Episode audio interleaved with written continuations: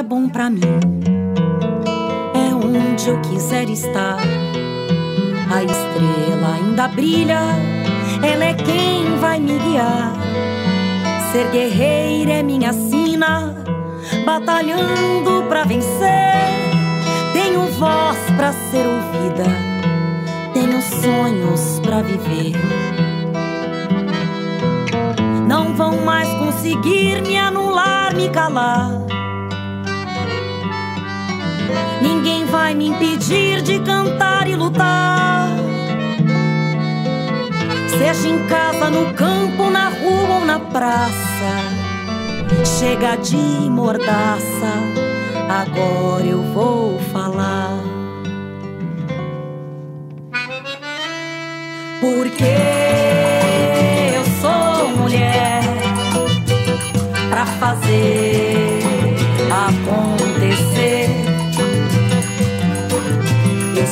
uma delas, são elas por elas, ocupando os espaços de poder.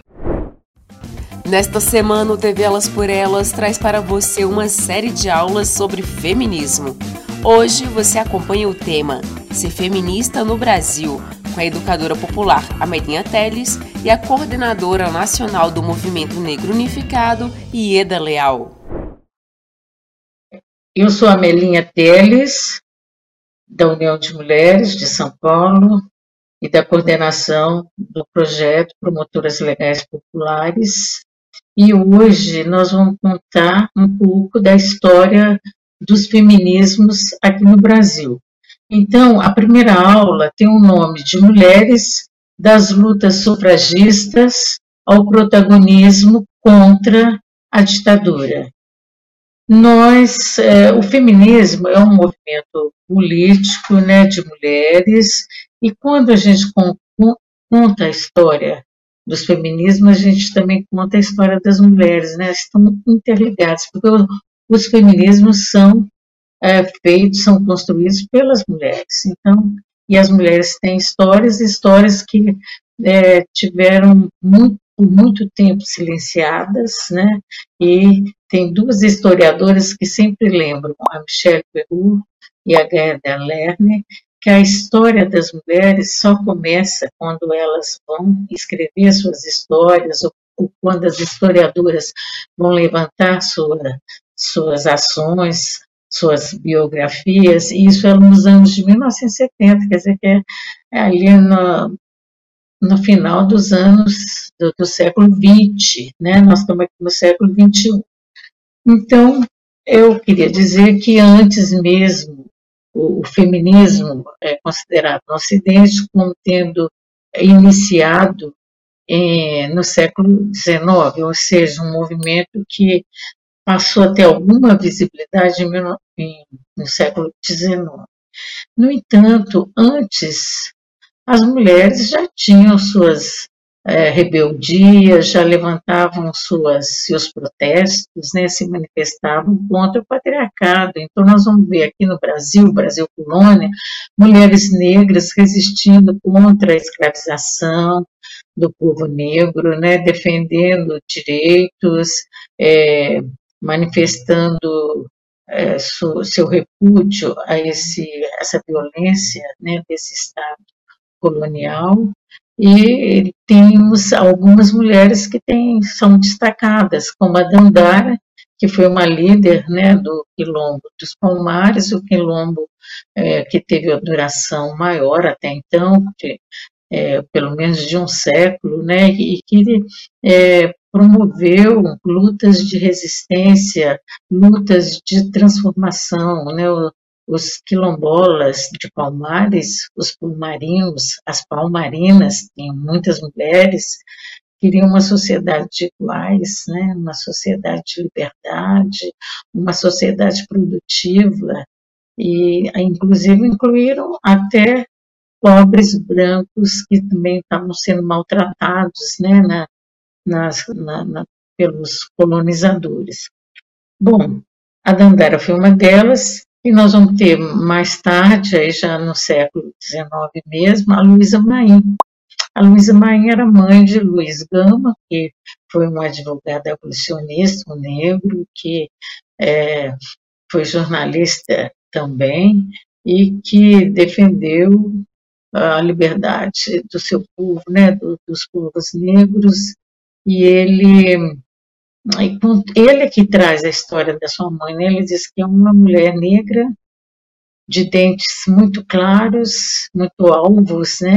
ele usa essa expressão, e uma mulher de luta, uma mulher de luta, ganhadeira, né? ela vivia das de quitandas, ela era uma negra liberta, segundo ele parece não se tinha mesmo uma ideia se ela nasceu na África ou não, ou, no, ou na Bahia, mas ela foi presa e foi, provavelmente foi deportada para a África, né, aqui no Rio de Janeiro. E nós, é, o que se caracteriza como luta feminista vai se dar com esse nome de sufragismo né, lutas sufragistas ou lutas feministas pelo direito de voto para as mulheres. Né. Nós vamos ter na, ainda no, no, no século, no, no, Brasil Imperial, é, nós vamos ter uma luta de mulheres é, pela escravatura, vão ser incluídas algumas mulheres brancas feministas, e eu vou falar de uma delas aqui, que é a Francisca Senhorinha, de, da Mota Diniz, que faz o jornal O Sexo Feminino. A imprensa feminista foi muito pungente, muito forte, ainda no século XIX aqui no Brasil. Né? Foi, umas que, foi uma das imprensas que mais se destacou em todo o território, em todo o continente americano. E a, a, a Francisca, por que, que eu destaquei a Francisca? Porque ela, diferentemente das outras jornalistas, dos outros jornais feministas, que procuravam dirigir a palavra aos homens, no sentido de convencê-los de que as mulheres tinham o direito de votar, a Francisca colocava a palavra, escrevia para as próprias mulheres. Vocês têm, nós temos direitos de de votar, e ela, junto dessa bandeira do voto, né, que foi, a, digamos, o carro-chefe por quase um século né, na luta feminista, ela também defendia o direito à educação, o direito à educação para as mulheres, né, as mulheres, e o direito uh, ao trabalho, porque ela dizia que as mulheres tinham que ter independência econômica, isso era fundamental para que houvesse realmente a, a, as mulheres serem consideradas pessoas humanas com direitos à cidadania. Se elas não tivessem independência econômica, dependessem sempre dos homens, elas ficariam sempre submissas e quem decidiria sempre é, seriam os homens. Né? Então, ela faz essa proposta e, e, é um jornal, e essa imprensa, tem vários outros que vão defender o direito de divórcio, o direito de escolher é, o seu companheiro né, para um casamento, escolher o marido, que é quem escolher os pais. Então, tem toda uma luta que acompanha essa, essa luta sufragista. Mas quem vai ter o maior destaque na luta sufragista é Berta Lutz, que é uma é, uma bióloga, né, e que vai se tornar advogada, ela para poder melhor defender esse direito de voto, né? E ela faz a federação é, feminina pelo é, Federação das Mulheres pelo Progresso e ela vai é, estar à frente dessas lutas é, em defesa do voto que nós vamos. E, e, tem uma outra também que eu queria dizer, que é a Leolinda Daltro de Figueiredo, que é uma professora, e ela é muito interessante, porque ela, ela defende a população indígena e ela defende o direito da, da, dos povos indígenas aprenderem a ler e escrever, inclusive em português, né, para terem maior independência é, política, inclusive, né, e defende o direito das mulheres ao voto. Né, ela defende o direito das mulheres ao, à educação e ao trabalho, né? Um trabalho remunerado, evidentemente, porque nós mulheres sempre trabalhamos muito, mas sem nem muitas vezes sem nenhuma remuneração.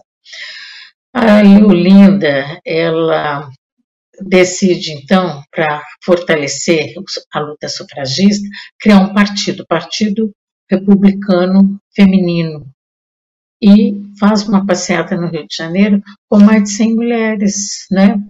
Pelo voto, pelo direito à participação política, porque ela dizia tem que nós temos que votar e ser votadas, ser eleitas, né? Ocupar os cargos.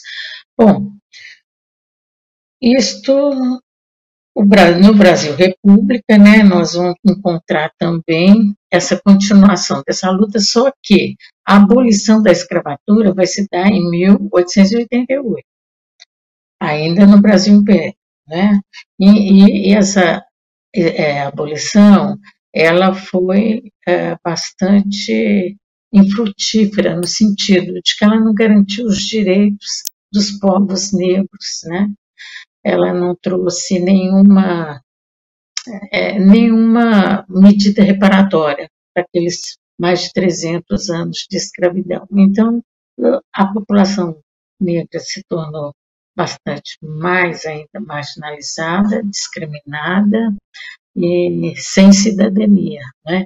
E as mulheres negras tiveram que trabalhar muito porque eram elas que conseguiam algum emprego doméstico o, o, o vender quitutes né, na rua, porque os homens não os homens negros foram alijados do mercado de trabalho inteiramente. As mulheres ficaram no subemprego, né, as mulheres negras. Mas aí nós vamos entrar na, em 1880, quando tem a proclamação da República, tem o chamado para a Constituinte e a Constituição foi feita em 1891, a primeira Constituição da República. As mulheres pediram, reivindicaram o direito de voto, não conseguiram.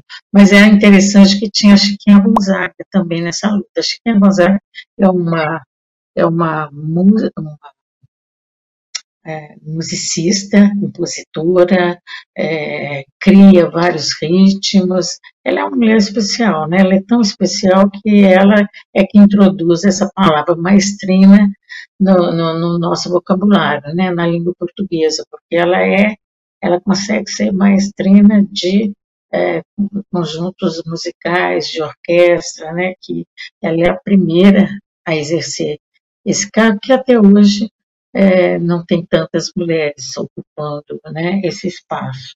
E a Chiquinha Gonzaga, ela quer também o direito de voto, ela quer o direito de posse, ela quer o direito de educação, ela é uma defensora é, da democracia. E ela tem amizade com Lopes Trovão, que acaba, é um médico jornalista né, do Rio de Janeiro, que acaba sendo é, é, eleito né, constituinte vai defender o direito de voto para as mulheres, vai defender o direito de divórcio, o direito de educação.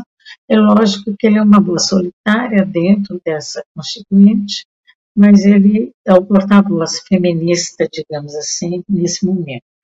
Bom, quando nós chegamos no Brasil República, a luta continua, evidentemente, né? Nós vamos ter, então, é, uma luta muito grande, não só das sufragistas, mas das mulheres operárias, que muitas vezes não são é, entendidas como mulheres feministas, mas são feministas porque elas estão defendendo direitos das mulheres, porque as mulheres não têm os mesmos direitos que os homens. Então, elas vão defender o fim do, do, do trabalho noturno para as mulheres e para as crianças, porque nas fábricas era comum que as mães levavam seus filhos e seus filhos também eram obrigados a trabalhar e produzir como pessoas adultas, as crianças. E o trabalho infantil, que ainda existe no Brasil, infelizmente, ele existia é, à luz do dia, sem nenhuma é, proibição. Né? Elas defenderam a redução da jornada de trabalho, porque, evidentemente, as mulheres trabalhavam nas fábricas e também trabalhavam em casa, né, e eram 14, 15, 16 anos. É interessante que as mulheres é que vão à luta, que, que tomam a, a frente dessas lutas, e às vezes os patrões vão dar o direito aos homens, né? A redução da jornada de trabalho foi reduzida primeiro para os homens, depois, muito depois, para as mulheres. E quem reivindicou primeiro foram as mulheres, né? Fizeram greves e tem um, enfim, tem mulheres que tiveram uma contribuição, né? Tem a Maria Lopes como operária têxtil, que ela vai assinar um manifesto conclamando a todas as trabalhadoras, as trabalhadoras, as costureiras, principalmente, que era uma categoria é, forte, né, na, no começo do século XX, as costureiras a que continua uma categoria forte hoje, só que invisível, né, mas que era muito, que tinha muita visibilidade no século XX e que vai defender, a, vai convocar as demais trabalhadoras a apoiarem as greves operárias. Né? Ela faz esse manifesto, ela assina. Então, por isso tem um registro, né? Porque são muito, essas histórias são muito apagadas, são muito invisíveis. E ainda bem que temos historiadoras que vêm levantando essa participação das mulheres, né? Olá, eu sou Ieda Leal, coordenadora nacional do Movimento Negro Unificado. Ah, nós vamos ter uma aula, uma conversa, um diálogo sobre feminismo negro, sobre o feminismo negro, sobre como nós, mulheres negras, é, estamos enfrentando o racismo no nosso país. Então, esse momento é um momento é, de muita dor para todas nós, mulheres negras, pelo sofrimento que a gente vem passando pela pandemia, mas quero aqui reafirmar que cada dia que passa, nós temos mais coragem de continuar lutando. E a nossa luta, com certeza, é também convocar as não negras, todas as mulheres do nosso país, para a gente fazer uma frente muito grande para combater o racismo, para combater a discriminação é, racial, para combater a violência contra as mulheres no nosso país. Então, eu queria trazer para esses lugares, para esse lugar, algumas é, pessoas que andam comigo, né? Uma pessoa que anda comigo, que tece, que teceu as nossas lutas durante muito tempo. Elza Soares. O meu país é o meu lugar de fala. Elza Soares disse isso. E ela cantou para todos nós que a carne mais barata do mercado é a carne negra. liga aí. A carne mais barata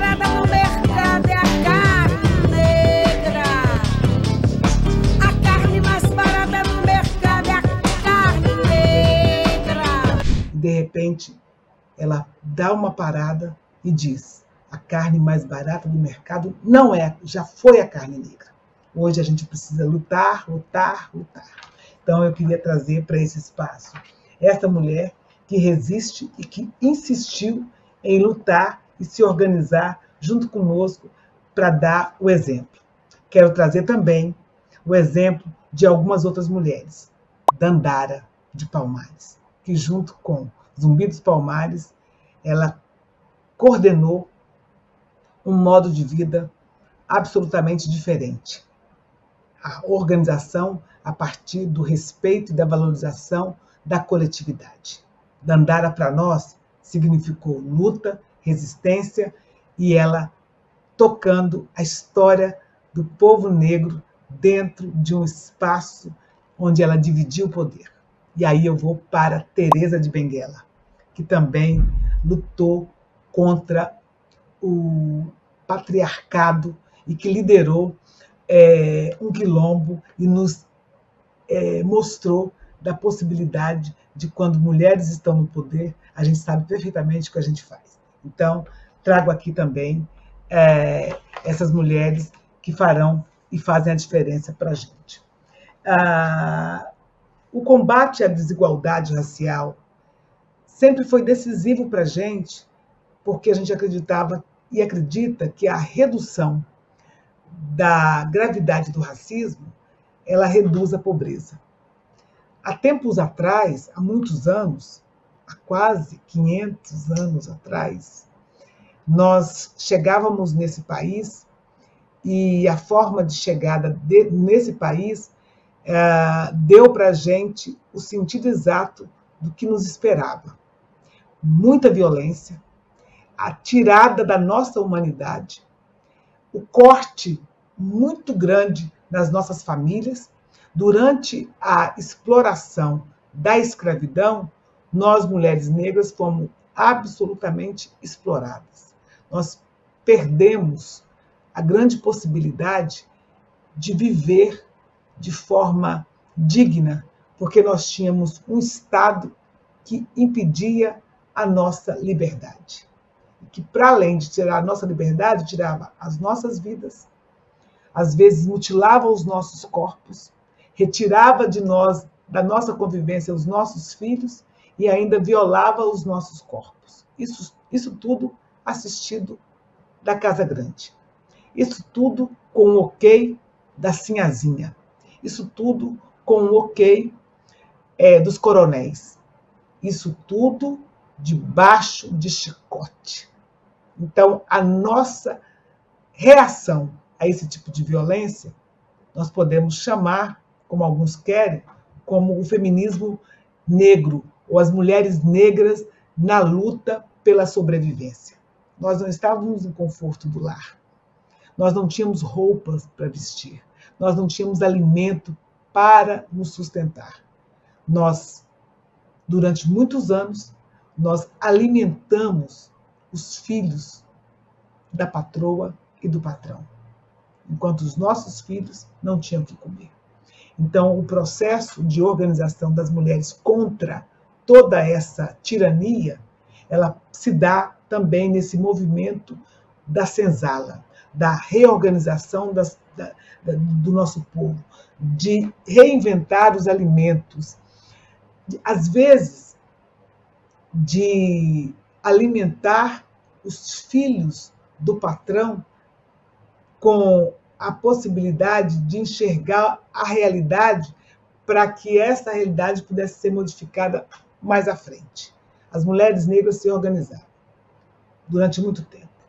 Nós tivemos, então, uma ação negra no Brasil, onde a gente é, podia perceber que mulheres negras elas se organizavam para aprender a ler, para aprender a ler e escrever, para se organizar no seu trabalho doméstico, para comprar a sua liberdade, para dar apoio à família desfacelada, para procurar os seus filhos perdidos e vendidos pelo processo de escravidão, para deixar de viver, de ter a sua vida, para assumir a vida da casa, para dar sustentação para sua casa. Então, a perda da identidade, da suposta identidade da mulher, a anulação dessa mulher como um ser humano que poderia contribuir ali, era uma estratégia para sobreviver. Porque ao bater de frente, ao questionar, muitas vezes as mulheres negras, elas eram eram costuradas suas bocas, eram furados seus olhos, era arrancado partes do seu corpo, porque a Sinhá achava que tudo aquilo era uma afronta e que não permitia que aquela mulher tivesse sossego nós não tínhamos tempo de trabalho. A dedicação das nossas vidas era para a vida dos outros. E isso é racismo. E a gente convivia e via, mas a gente tinha outras possibilidades para sobreviver, para reinventar essas dores. Nós podemos é, dizer que o 13 de maio de 1888 não encerrou um capítulo de violência contra a família negra no país.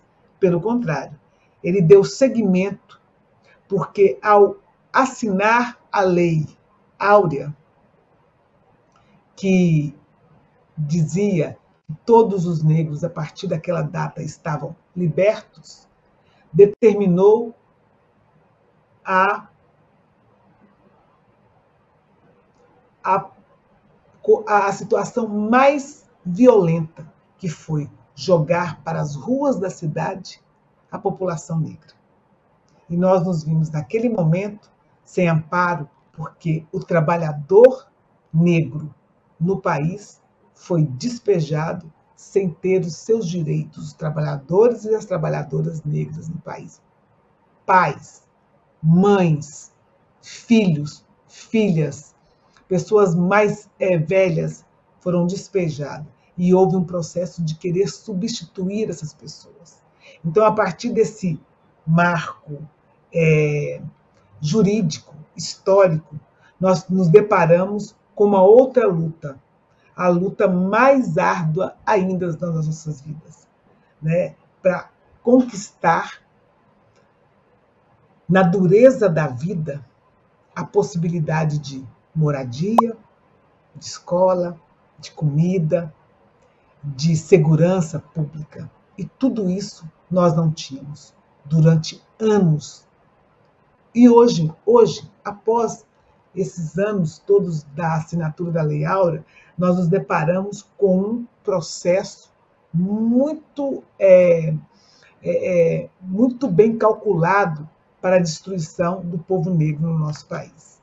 Nós temos o desemprego, a pobreza, nós temos os dados do IBGE que nos coloca nesse confronto de sermos é, mulheres que ganhamos menos que os homens negros, que os homens brancos, que as mulheres brancas. Nós temos essa estatística que não nos favorece. Nós temos um desemprego muito grande. Nós temos hoje homens e mulheres negras é, em subempregos, aceitando qualquer tipo de situação para sobreviver. Isso é muito ruim. Então, essa estatística ainda não nos surpreende, só reforça aquilo que a gente sempre diz. O racismo ele vem reforçando esse comportamento contra a população negra.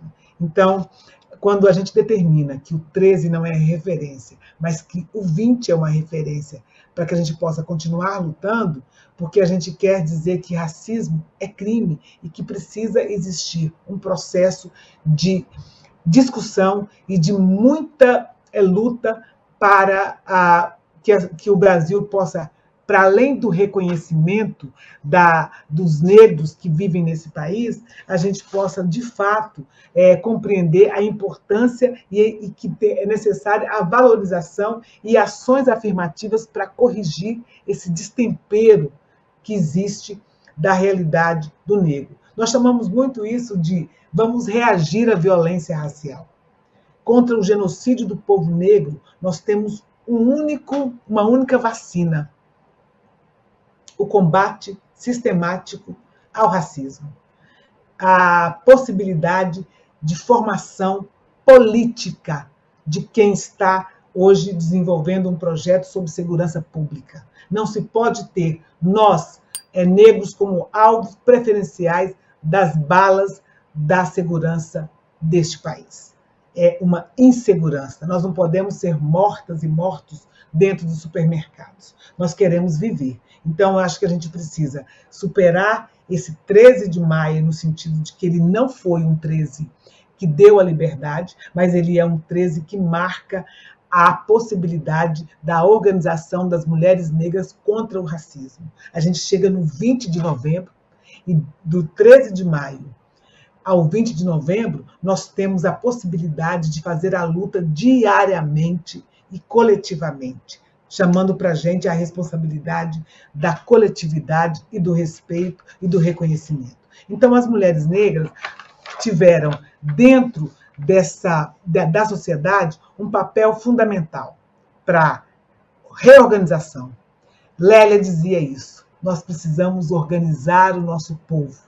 O nosso povo precisa passar por um processo de organização onde ele possa compreender que a ocupação dos espaços de todos os espaços na sociedade é, deve ser feito por nós de uma forma sistemática para a gente vencer o racismo. Nós precisamos entrar para dentro das instituições, para dentro dos partidos, para dentro das centrais, para dentro do, da, da, da, dos, dos conselhos, para dentro das câmaras legislativas, para que a gente possa, de fato, assumir é, o nosso papel e falar por nós. Então, isso é muito importante.